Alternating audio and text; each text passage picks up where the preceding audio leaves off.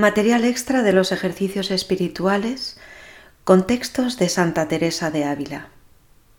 Extraídos de las obras de la Santa, así como de los libros Ejercicios espirituales con Santa Teresa de Eliseo García Rubio y Ejercicios ignacianos acompañados por Santa Teresa de Luis Espina Cepeda.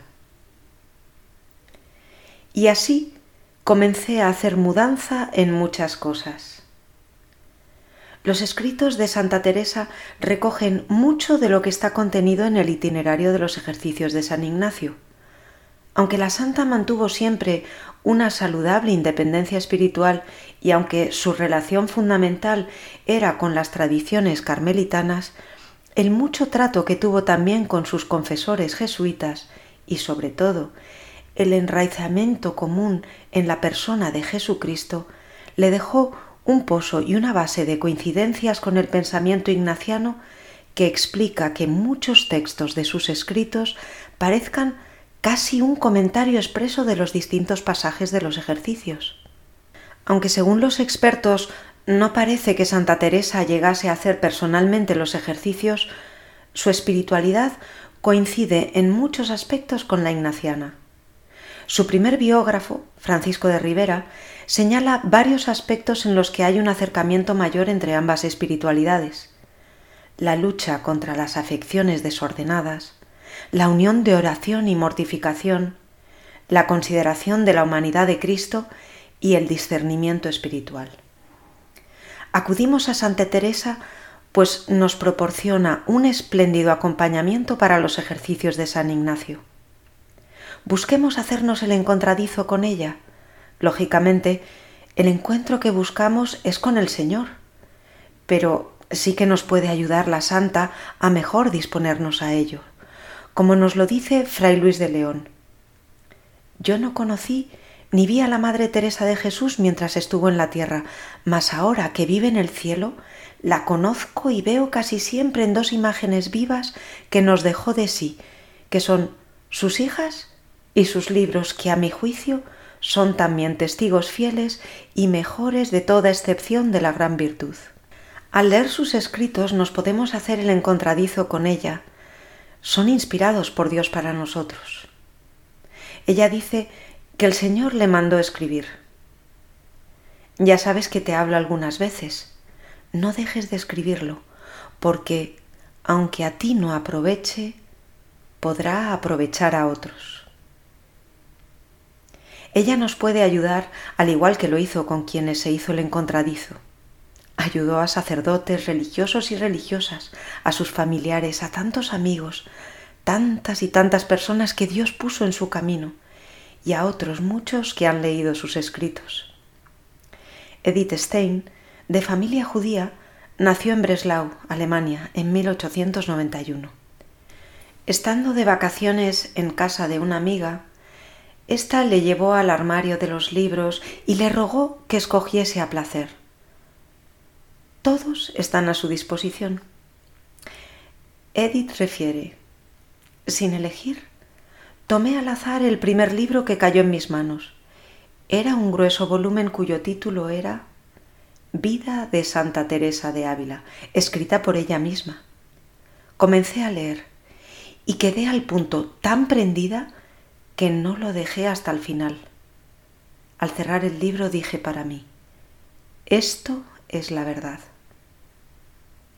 A raíz de leer sus escritos, Dios la había cautivado y ella ya no se pudo separar de él. La santa tenía un carisma especial para guiar almas. Así lo pudo experimentar varias veces. Ella confirma la eficacia de su intercesión.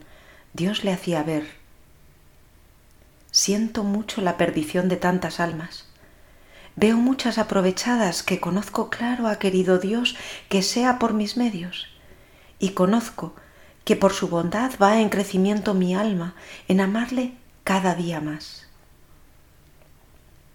Conociendo este aspecto, no podemos por menos de esperar que nos ayude también a nosotros que nos vamos a hacer el encontradizo con ella en estos ejercicios, para dejar que la luz divina que ella bebió a raudales y ha sabido comunicar a través de sus escritos llegue hoy también a nuestros corazones, cualquiera que sea nuestro estado interior, para inundarnos.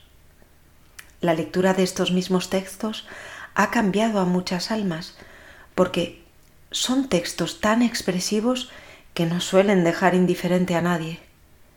La santa nos servirá sin duda como muy buen guía en los ejercicios. Y siempre con la Virgen María, que favorece a quienes se ponen bajo su amparo. La Virgen Nuestra Señora no quiso que a quien tanto la deseaba servir le faltase ocasión, porque es su costumbre favorecer a los que de ella se quieren amparar. Dios quiere que estemos cerca de la Virgen en ejercicios, porque durante su vida, cuando Dios quiso realizar algo extraordinario en orden a la salvación de los hombres, se sirvió de ella. Cuando quiso santificar el alma del precursor y llenar del Espíritu Santo a Isabel, fue María el instrumento. Así que oyó Isabel el saludo de María, saltó el niño en su seno e Isabel se llenó del Espíritu Santo. Cuando quiso Dios revelarse por primera vez a los judíos en los pastores y a los gentiles en los magos, hallaron al niño con María su madre.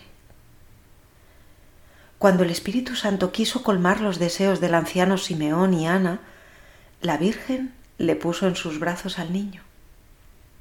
Cuando empezó Jesús la vida pública, la Virgen fue quien le incitó a hacer su primer milagro en Caná cuando al final de su vida mortal consumó el misterio de la salvación en la cruz, quiso que estuviese su madre para ofrecerse juntos. Junto a la cruz de Jesús estaba María, su madre. Ella le ofreció muerto en sus brazos como le ofreció en el templo.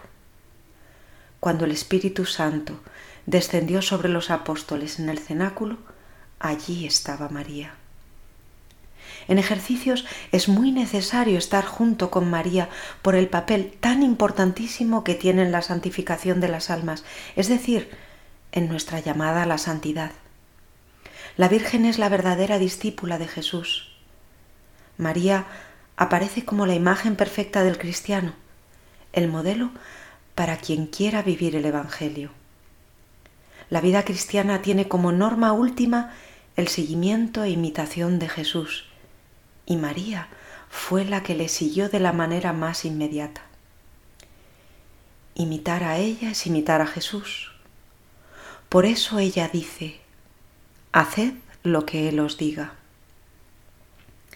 Traicionar es muy fácil y a Dios aún más fácil, porque en su misericordia sabe respetar nuestra libertad y no se acelera para castigarnos como merecemos.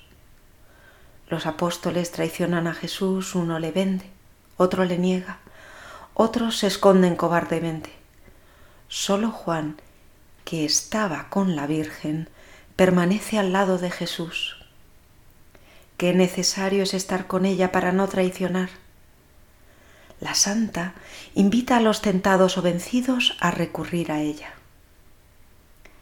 Qué fácilmente estas almas son vencidas aunque anden con deseos de no ofender a Dios y hagan buenas obras las que se vienen en este estado han menester acudir a menudo a su majestad, tomar a su bendita madre por intercesora. Ojalá que lo podamos experimentar. Ave María y adelante.